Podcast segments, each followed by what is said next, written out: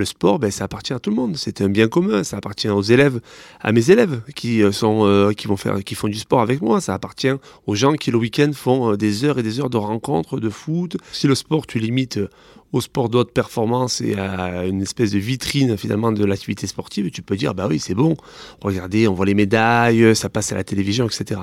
Mais dès que dans le sport tu te dis mais le sport, à qui il est le sport? Ça appartient pas que aux médaillés, à la télévision et un peu au système du star system. Dans le discours sur la candidature des Jeux Olympiques, ce qui a été avancé tout le temps, c'est mais le sport, le fait d'avoir les JOP 2024 va induire des conséquences positives pour le sport pour tous. Bon ben là, on est, on est plus qu'aujourd'hui en raison de se poser de vraies questions, de vraies questions. Binge audio.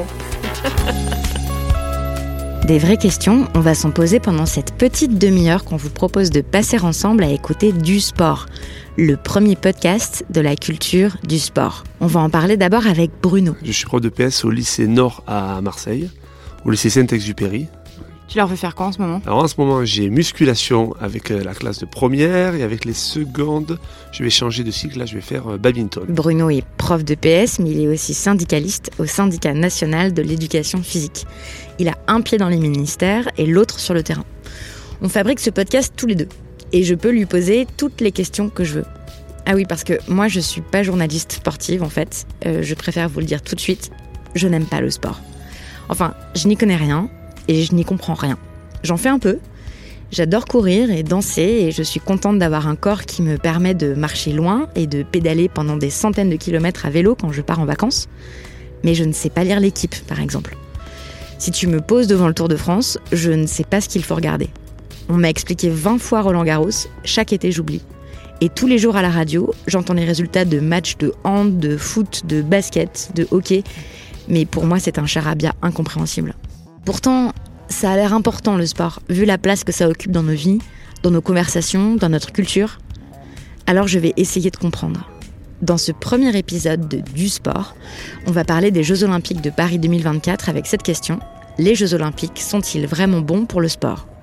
Bons pour le sport de haut niveau, pour les athlètes, mais aussi bons pour la culture sportive et bons pour nous, les sportifs et les sportives amateurs, les sportifs du dimanche et de tous les jours. Qu'est-ce que les grands événements sportifs changent dans nos vies? Est-ce qu'on fait assez de sport en France? Et pourquoi est-ce qu'il faudrait s'intéresser aux Jeux olympiques?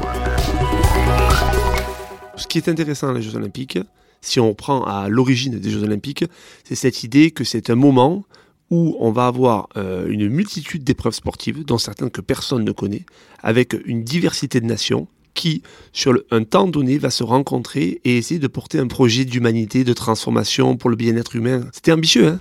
Mais concrètement, qu'est-ce que ça va changer à nos vies, ces Jeux Olympiques 2024 La ministre des Sports, Laura Flessel, annonce l'objectif de 3 millions de sportifs supplémentaires d'ici 2024. Est-ce possible? Probable? Est-ce qu'on risque de se retrouver après les Jeux Olympiques avec des grands équipements inutilisables et très coûteux, les fameux éléphants blancs. Pour en savoir plus, je m'en vais interviewer Dominique Charrier.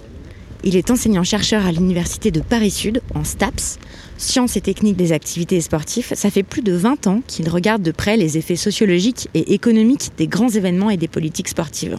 Le Père Lachaise, c'est le plus grand cimetière de Paris. C'est très très grand, comme un, parc au milieu de la ville. Et euh, ça fait 44 hectares. Il y a 5000 arbres et plus de 70 000 tombes. Car on enregistre ce podcast à Paris. C'est ma ville, j'y vis, je l'aime et je compte bien y rester. Alors quand j'ai appris que les Jeux Olympiques allaient finalement y avoir lieu, j'ai pas sauté de joie. Parce que c'est bien connu qu'à chaque fois, pour toutes les éditions des Jeux Olympiques, les budgets prévisionnels explosent. Je ne suis pas enchantée de payer encore des milliers d'euros d'impôts pour un événement auquel je ne comprends strictement rien. En plus, là, on vient d'apprendre que les JO allaient coûter 500 millions d'euros supplémentaires sur les 6,1 milliards de budget initial, dont 1,5 milliard d'argent public.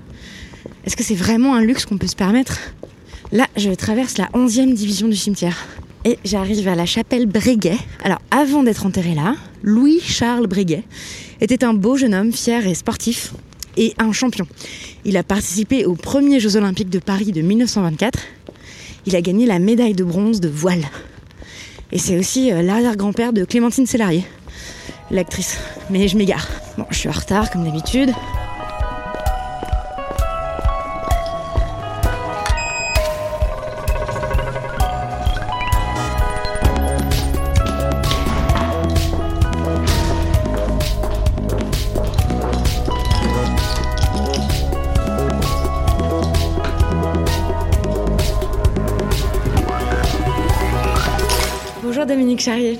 Pour commencer, est-ce que vous pourriez, s'il vous plaît, nous faire un état des lieux de la pratique du sport en France? Puisque Paris va organiser les Jeux Olympiques, est-ce que ça veut dire que les Françaises et les Français sont sportifs? On a l'impression que euh, tout le monde fait du sport ou peut faire du sport. Euh, on voit par exemple des pratiquants dans l'espace urbain qui sont assez visibles, des gens qui vont courir, euh, les publicités qui sont nombreuses et qui valorisent les pratiques donc sportives. Les chiffres officiels confirment cette impression puisque la dernière enquête euh, qui date de 2010 maintenant laissait donc à penser qu'environ 89% de la population avait une activité sportive. Mais en fait, la réalité est plus compliquée que ce que je viens de dire, puisque finalement, on s'aperçoit qu'il y a beaucoup de pratiquants qui n'en sont pas vraiment. Alors pourquoi je dis ça? Eh bien parce que dans le chiffre de 89%, par exemple, on compte des gens qui ont pratiqué une fois sur les 12 derniers mois, ou des gens qui marchent pour aller à leur travail, par exemple, effectivement le matin ou le soir. Donc au fond, on est loin des pratiques sportives euh, véritables, et on peut penser, il y a plusieurs études qui le montrent, qu'environ un tiers, voire la moitié de la population a une véritable activité donc sportive. Ce qui veut dire c'est quoi une véritable pardon, c'est quoi une véritable bah, activité sportive C'est au moins une pratique sportive quand même donc régulière on pourrait dire, une fois ou deux fois par semaine. Ce qui veut dire qu'au fond, il y a de la marge. Hein. il y a de la marge effectivement de manœuvre. Il y a des catégories sociales qui ont beaucoup moins d'activités sportives que d'autres. On pourrait dire les ouvriers, les employés, les étudiants par exemple, euh, ou les personnes handicapées. Hein. donc on voit qu'il y a une marge de manœuvre importante et peut-être que les Jeux Olympiques de Paris 2024 pourraient être une belle occasion justement pour que des politiques ambitieuses puissent se mettre en place et permettre effectivement un développement de la pratique sportive. Est-ce que ça existe? Est-ce qu'il y a bien un effet Jeux olympiques sur la pratique sportive de la population hors pratique de haut niveau? Est-ce qu'il y a plus de pratique du sport amateur euh, avec les Jeux olympiques? Alors ce que l'on constate sur un certain nombre d'événements qui sont déroulés en France, je pense par exemple au championnat du monde d'athlétisme ou à la Coupe du monde de rugby en 2007, on constate que les effets sont assez contradictoires au fond. Alors effectivement, souvent on a le développement pour une pratique donc sportive, mais on a un système de vases communicants qui s'organise, c'est-à-dire que quand on remplit les clubs par exemple donc de rugby, eh bien on voit que finalement on vide un peu les clubs de judo, de football, etc. Donc il y a un système comme ça de, de passage d'une activité euh, vers une autre. Avec les Jeux Olympiques, ce sera un peu différent puisque de très nombreuses activités vont être représentées. Et du coup, on peut penser que ce sera l'occasion effectivement de valoriser les pratiques sportives dans leur ensemble. Se posera donc à nouveau la question des moyens qui peuvent être mis en œuvre euh, pour soutenir les clubs, pour accueillir les clubs. La question des équipements donc sportifs est une question absolument primordiale dans les zones urbaines donc en particulier. Ce qu'on sait maintenant, en tout cas on l'a bien vu depuis les années 60, c'est que la création d'équipements sportifs qui a été mise en œuvre par les entre 1960 et 1975, où on a construit des milliers d'équipements. C'est absolument considérable. Eh bien, cet effort-là a eu effectivement un impact sur les pratiques. Donc ça, c'est intéressant. C'est-à-dire que quand on, a un, quand on a un gymnase, une, une piscine, euh, un stade, etc., à côté de chez soi, on a tendance à, à plus pratiquer de sport. En tout cas, ça a donc fonctionné comme ça pendant très longtemps. Et je pense que ça pourrait continuer de fonctionner comme cela même si on constate que les pratiquants ont des comportements qui changent un peu, mais j'ai bien dit un peu, c'est-à-dire il y a aussi, au-delà de cet effet qu'on appelle de proximité, il y a aussi un effet d'affinité, c'est-à-dire que de plus en plus, on n'hésite pas à aller vers d'autres équipements un peu plus lointains, parce qu'ils sont plus agréables, etc. Pour autant, je continue de penser que la question de la proximité reste un facteur assez déterminant. Proximité des lieux d'habitation, proximité des lieux d'études, proximité des lieux de travail. Je crois que là, on peut envisager un développement. Alors ça, c'est le premier aspect, c'est-à-dire la relation entre l'offre d'équipement et puis la croissance de la pratique. Une grande partie des Jeux Olympiques à Paris vont être organisés en Seine-Saint-Denis, et c'est un département euh, où il y a un élève sur deux en sixième qui ne sait pas nager, et où le taux de sportifs est un des plus euh, bas en France, alors même que c'est un des départements en France métropolitaine euh, le, le plus jeune, où la population est la plus jeune. Donc on se dit que si les infrastructures sont adaptées, peut-être que là, ça va permettre de changer euh, de, changer les pratiques en Seine-Saint-Denis. Euh, oui, effectivement, on a tous les ingrédients pour que cette partie du territoire soit une partie particulièrement donc sportive. C'est une population jeune, donc on devrait avoir un taux de pratique sportive beaucoup plus élevé. C'est aussi le département qui a le moins d'équipements sportifs ou quasiment. Cela donc renvoie bien à la question de l'offre d'équipements qui crée effectivement les pratiques. Pour autant, ça ne va pas suffire, c'est-à-dire les quelques équipements olympiques ne vont pas suffire. Et puis je m'interroge au fond, pourquoi on a besoin d'avoir les Jeux olympiques pour équiper un département de ce type-là? On peut aussi se poser la question euh, des conséquences euh, sur le sport de haut niveau. Est-ce que les Jeux olympiques sont bons pour le sport euh, de haut niveau? Qu'est-ce que qu'est-ce que ça change au sport de haut niveau d'un pays qui accueille les Jeux olympiques, par exemple? Ce que l'on sait, c'est qu'il y a globalement une corrélation qui s'établit entre les performances économiques d'un pays et les performances donc sportives. C'est-à-dire qu'en gros, les pays riches trustent évidemment les médailles dans les compétitions euh, donc internationales. On peut aussi dire qu'il y a une répartition, qu'il y a une segmentation des pratiques et que certains pays sont plutôt sur certaines activités et pas sur d'autres. Bon, ça c'est le premier point. Le deuxième aspect, on constate qu'effectivement, dans de très nombreux cas, à chaque fois que le pays organise un événement, eh bien, il obtient des résultats très importants. La France qui gagne la Coupe du Monde de 1998 ou qui est en finale durant l'Euro 2016, etc. Les Anglais qui font un score euh, euh, donc élevé lors des Jeux Olympiques. Oui, ils sont arrivés troisième euh, sur le tableau des médailles, alors que, alors qu'en 96, ils étaient 36e. Voilà, donc on voit bien se passe des choses. Alors pourquoi? Bah, Je pense qu'il y a plusieurs raisons. D'abord, quand on organise, on mobilise des moyens sur la préparation qui vont être beaucoup plus importants. Cela renvoie au prestige euh, de notre pays. Donc évidemment, on va mettre en place euh, des moyens un peu plus importants.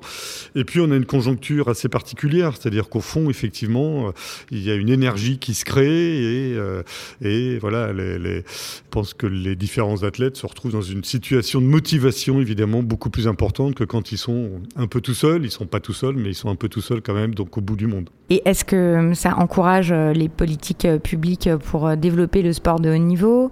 Est-ce que est-ce qu'on peut s'attendre est-ce que est-ce qu'il y ait plus d'athlètes de, haut niveau? Est-ce que ce, Oui, on voit que l'État français met en place une politique pour effectivement donc améliorer les performances donc sportives.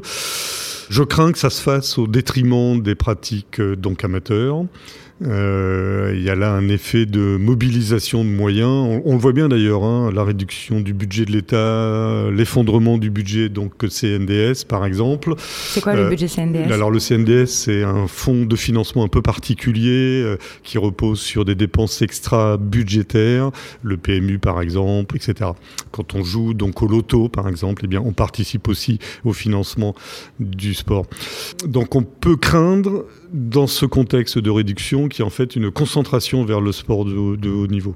Pour pouvoir briller aux Jeux Olympiques. Voilà. Et du coup, euh, c'est assez inquiétant sur les effets que ça peut avoir sur la pratique sportive de la population. Euh, le sport, il y a celui qu'on pratique, celui qu'on regarde. Donc les Jeux Olympiques, évidemment, euh, on les regarde. Est-ce que le spectacle sportif, c'est bon pour le sport? Sûrement, sûrement. Quand le spectacle sportif est porteur d'émotions, d'une part, d'émotions donc individuelle et collective, quand on peut effectivement donc partager ces moments-là, je crois que les spectateurs vivent une expérience euh, qui est assez intéressante.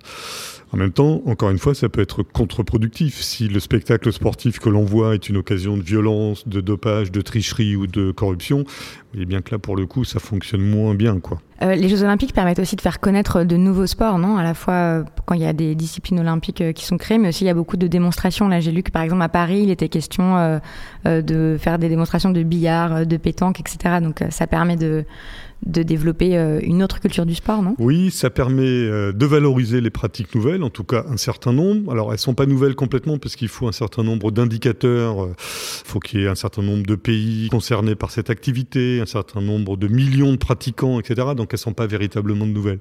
Mais ça permet de valoriser effectivement des pratiques, ça permet d'ouvrir le spectre des pratiques et ça permet aussi, et ça ça fait partie de la culture donc sportive, ça permet aussi de conserver certaines activités qui seraient certainement mortes de leur belle mort au fond. Nous sommes peu nombreux à connaître des pratiquants de lancer de marteau, par exemple. S'il n'y avait pas les Jeux olympiques, on ne verrait jamais cette pratique-là. Merci beaucoup Dominique Charrier. Merci à vous. Allez, je retourne voir Bruno au Snap. Donc euh, il faut que je retraverse le Père Lachaise. Toujours plus vite, plus haut, plus fort.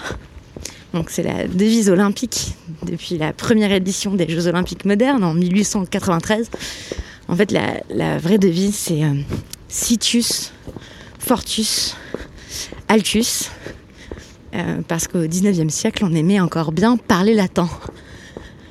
Et c'est euh, Pierre de Coubertin qui a trouvé cette formule fort inspirée par son ami Michel Bréa, un linguiste qui parlait le sanskrit et qui lui aussi est enterré au Père-Lachaise dans la 14e division. Michel Bréa.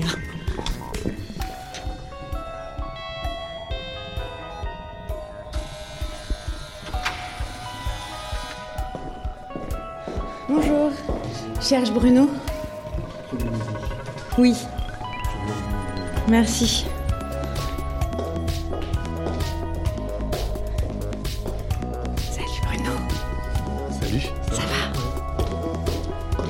Pleine réunion syndicale là C'est ça, exactement. Quel conseil tu donnerais toi à quelqu'un qui n'aime pas regarder les Jeux Olympiques? Alors, moi, je, je trouve qu'il faut le remettre comme une création humaine, en se disant, mais qu'est-ce que c'est qui induit que ces hommes et ces femmes qui sont dans cette pratique-là, on voit des moments d'émotion considérables, de partage considérable. Il y a toujours des superbes images. On voit aussi, du point de vue de l'inventivité de la création, dans certains sports, là c'est vrai qu'il faut avoir un œil aiguisé sur les innovations et les inventions. Mais je pense qu'on peut apprécier un peu comme euh, quelqu'un qui regarderait une œuvre d'art ou, l'art, mais parfois il, il connaît rien, mais il peut apprécier une création humaine, dire ben, c'est beau, je suis impressionné, voilà. L'exploit, je pense qu'on a une sensibilité euh, humaine sur cet aspect-là. Donc ça, moi je trouve que c'est une première dimension sur le, fait de dire bon ben, je vois que effectivement ça produit des choses en moi ou ça produit des, choses qui sont intéressantes. Ensuite, je crois que si on est éduqué à la question du sport, en ayant vécu dans son monde scolaire au moins une fois dans sa vie une course et qu'on se rappelle de son temps qu'on faisait. On se dit, attends, je faisais sur un 80 mètres ou même sur un 60 mètres, je faisais le temps qu'il fait sur 100 mètres. Voilà, ça permet de mesurer ça. C'est pour ça que, bon, euh, moi, l'éducation aux Jeux Olympiques, là, qui est proposée simplement conceptuelle, en essayant de comprendre le sens, bon, ça, me fait doucement rire. Je trouve que l'enjeu, c'est que la jeunesse partage vraiment les épreuves et donc qu'elle soit éduquée dans les activités sportives. Et quand tu regardes une épreuve sportive dont tu as joué toi-même en collège ou au lycée à cette activité-là, tu ne la regardes pas de la même façon. Parce que tu sais ce que tu étais capable de faire toi ou comment tu as joué et euh, tu vois ce qu'ils sont capables de faire, alors tu mesures l'écart. Quoi. Et comme tu possèdes un certain nombre de codes et de principes euh, du jeu, tu arrives à décoder ce qu'ils sont en train de faire, tu arrives à, comprendre du coup euh, et à, élucider ce que le sportif est en train d'inventer ou de chercher. C'est l'idée que, en fait, les êtres humains, quand on les met tous ensemble dans un temps de compétition, qui n'est pas simplement s'opposer et devoir éliminer l'autre, la compétition, ça vient de compétérer, chercher ensemble. Donc on cherche ensemble la perfectibilité, le dépassement, l'idée que l'être humain est quelque chose qui peut se perfectionner à l'infini. Et ça, ça porte euh, une idée, je trouve, qui est importante, qui est l'idée que on n'est pas sur un processus fini de transformation de, de, nos inventivités, de nos créations. Ok, mais pour, pour la population, pour la future euh, nation sportive Alors, nous, ce qu'on défend comme idée, au niveau du SNEP, on dit les Jeux Olympiques, ça peut être un moment d'accélération de transformation sociale, de tout ordre. Si on s'en saisit des Jeux Olympiques et qu'on l'articule avec la question du service public, on dit chiche, une génération de sportifs en 2024. Est-ce que le gouvernement aujourd'hui, le ministère de l'Éducation, ne pourrait pas dire nous, on est ambitieux, eh bien, on va augmenter le nombre d'heures en éducation physique et sportive pour avoir une génération de sportifs et sportives. Tout le monde dit c'est important que les jeunes fassent du sport pour des raisons de santé, pour des raisons de, de partage de valeurs, pour des raisons de. On, on, met dans le sport un tas de valeurs et d'importance. Donnons-nous l'ambition. Développons le nombre d'heures. Pour vous, il faut combien d'heures de sport par semaine euh, à l'école? Notre dernier mandat, là, on s'est dit qu'il faudrait 4 heures de sport pour toutes les classes. Voilà, comme les sixièmes. Tu as 4 heures de PS pour toutes les classes. On trouve que ça serait un pas considérable. Ce qui ferait au moins deux temps d'éducation physique et sportive un peu conséquents. Quand tu as 3 heures, tu as 2 heures, 1 heure. L'heure isolée, bon, avec les installations sportives qu'on a aujourd'hui, souvent, tu fais pas de l'éducation physique et sportive de qualité. Sur les Jeux Olympiques de Paris, s'il euh, y a des Jeux Olympiques scolaires, s'il y a des euh, temps euh, de préparation au fait qu'on va euh, en Seine-Saint-Denis, par exemple, on va, il y a le monde qui va arriver, c'est-à-dire des, gens du, monde entier, et qu'on en fait un événement culturel, sur le fait qu'il va y avoir des cultures, une variété culturelle qui va être présente. Que autour de ça, il y a des, des, des, sensibilisations à la culture des peuples, aux inventions, aux créations. Ben là, il va y avoir des effets. Et si en plus de ça, il y a un réel euh, projet politique qui est porté et d'ambition de dire ben, les Jeux Olympiques 2024, du coup, vous allez être euh, un coefficient 2 au brevet des collèges, euh, il va y avoir des options possibles en terminale, il va y avoir des gymnases qui vont être construits. C'est sûr qu'il y aura un effet qui sera notable et les gens se rappelleront de JOP 2024 en disant ah ben, ça a changé le territoire de la Seine-Saint-Denis par exemple. Là, on verra. Mais là, sinon, ça n'aura aucun effet. Vous, euh, vous avez cette idée-là d'organiser des, des, Jeux olympiques scolaires. Qu'est-ce que c'est ça? Alors nous, on dit, les enfants doivent aussi, les enfants, les jeunes, doivent aussi vivre l'expérience concrète de leur rencontre sportive avec les peuples du monde. Je joue, je rencontre le monde. C'est je joue, je m'affronte euh, contre euh, l'Italie ou l'Angleterre et je vis l'intensité de l'affrontement et pour autant, c'est une rencontre de, ce monde-là, de la diversité culturelle. J'ai un temps de partage derrière. Donc, avoir des euh, rencontres sportives avec des peuples du monde entier, des pays du, monde entier, dans des activités sportives. Alors nous, tel qu'on l'imagine, c'est quoi? C'est euh, des délégations, délégations de collèges dans des départements, parce qu'il faut que ça soit petit, c'est pas un gros événement paillette, dans des départements, sur des épreuves euh, limitées, c'est-à-dire on dirait, ben, il y a par exemple entre 5 et 10 épreuves, les collèges doivent se préparer en délégation mixte, garçon-fille, pour s'affronter, jouer contre d'autres équipes dans des épreuves qui soient adaptées du point de vue des règlements, et qui soit euh, pensé pour justement travailler l'ambition qu'on donne, c'est-à-dire la question de la rencontre et, et pas simplement de la compétition-élimination. Je donne deux exemples. Pour moi, en handball, c'est pas la peine de dire on veut faire rencontrer les équipes à 7 contre 7 et euh, il y a un match et on élimine les plus faibles pour déterminer le meilleur, euh, la meilleure équipe. Non, on peut très bien dire on fait des rencontres 4 contre 4 et ça va pas arrêter de jouer. Et on peut avoir la finale des Jeux Olympiques des équipes les plus faibles. Et après, est-ce que parce que à un moment donné, la finale des Jeux Olympiques des équipes les plus faibles, comment ça? Parce que on a un système aujourd'hui compétitif qui vise, comme un entonnoir inversé, à déterminer les meilleures équipes. Et quand euh, t'es pas bon ou tu as perdu un match, t'es mis sur le côté. On s'en fout de toi. Mais on pourrait très bien imaginer que euh, globalement, on continue à jouer, à jouer, à jouer contre des équipes où finalement, euh, peut-être pas dans la poule des meilleurs, mais la finale de la poule des plus faibles, c'est quand même une finale. C'est-à-dire qu'on peut avoir des systèmes de type championnat où tout le monde rencontre tout le monde et avoir le même nombre de matchs, quel que soit le niveau des équipes, et pas avoir une élimination parce qu'on euh, on a perdu un match. Ça, moi, je pense que c'est des principes qui sont importants. Et donc, du coup, les enfants, certes, ils savent qu'ils sont moins bons que d'autres équipes, mais ils ont eu la même quantité de pratique et pourront avoir la même émotion et la même euh, intensité du point de vue de la compétition. Le sport scolaire doit être le sport de demain. On doit être capable d'inventer des épreuves mixtes. Il y, a plein d'activités où aujourd'hui on doit pouvoir penser des systèmes de mixité. Après, il y a d'autres épreuves où euh, on, peut aussi euh, dire bah, c'est intéressant qu'ils jouent garçons et filles séparés, mais on pourrait avoir aussi un peu comme ça se fait aujourd'hui en tennis, où il faut gagner par exemple des matchs en simple, puis des matchs en double. Ben, on pourrait très bien dire, on pourrait avoir des systèmes de, rencontres compétitives où l'équipe qui va gagner, c'est l'équipe qui aura gagné à la fois le plus de matchs en équipe démixée, les garçons d'un côté, les filles de l'autre côté, et puis un temps de match aussi en équipe mixte. Voilà, donc il y, a, avoir une diversité dans le sport, et eh bien des, modes de relation entre, entre les êtres humains, entre garçons et filles. Voilà, moi je trouve que ça, ça serait intéressant de porter comme un peu devenir du sport, et pas simplement ah ben, les garçons d'un côté, les filles de l'autre. Donc en fait, qu'est-ce qu'il faudrait faire pour que les Jeux Olympiques soient vraiment bons pour le sport? Alors, pour qu'ils soient vraiment bons pour le sport, il faudrait que les Jeux Olympiques euh, soient euh, articulés avec une réflexion des citoyens, parce que les Jeux olympiques sont un bien commun. Moi, je considère qu'ils appartiennent à tout le monde. Et donc, il faudrait que ces Jeux olympiques soient articulés avec les besoins des populations sur la pratique du sport. Et que donc, on donne le pouvoir aux gens, par exemple en Seine-Saint-Denis, puisque je sais qu'il y a des compétitions qui vont se dérouler, de dire, mais alors vous, qu'est-ce que vous avez besoin pour faire du sport? Et si on travaille avec les gens, si on travaille la vie associative sportive, si on travaille les profs de PS, ils vont avoir des idées qui vont faire en sorte que ces Jeux olympiques vont avoir un impact et vont être bons pour le sport. Si on finance des Jeux olympiques qu'à partir du point de vue de ceux qui ont une vision de comment faire plus de manne financière par ce spectacle sportif, eh bien on aura des Jeux olympiques qui vont être bons pour le sport business, mais pas pour le sport pour tous. Allez, on fait un petit récap pour terminer. Qu'est-ce qu'on a appris dans cet épisode? Bon, d'abord que certains arguments pour la défense des Jeux Olympiques ne tiennent pas vraiment la route. Le spectacle sportif en lui-même n'augmente pas mécaniquement le nombre de pratiquants. Nombre de pratiquants qui est plutôt faible en France, puisque seulement un tiers des adultes pratiquent un sport régulièrement. Si les clubs ne sont pas accompagnés, ils ne pourront pas faire face à la demande. Et si on ne construit pas les infrastructures adaptées à la pratique amateur, donc des piscines, des stades, la pratique ne peut pas se développer.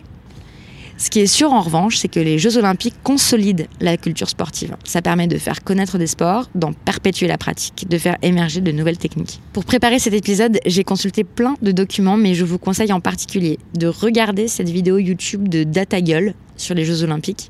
C'est très clair, comme d'habitude, plein de chiffres pertinents condensés en 10 minutes 45 secondes de consulter l'ouvrage La coupe est pleine, les désastres économiques et sociaux des grands événements sportifs. C'est un recueil d'articles paru aux éditions Sétime. Et puis de lire Les écrits sur le sport de Pasolini, mais ça je vais le recommander souvent.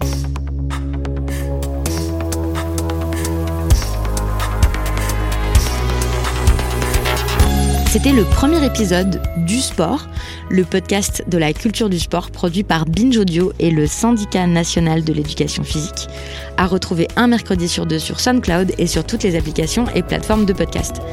Si cet épisode vous a plu, donnez-nous des étoiles sur Apple Podcast, suivez-nous sur Facebook et sur Twitter. C'est très important car ça va aider du sport à se placer dans la grande compétition des podcasts.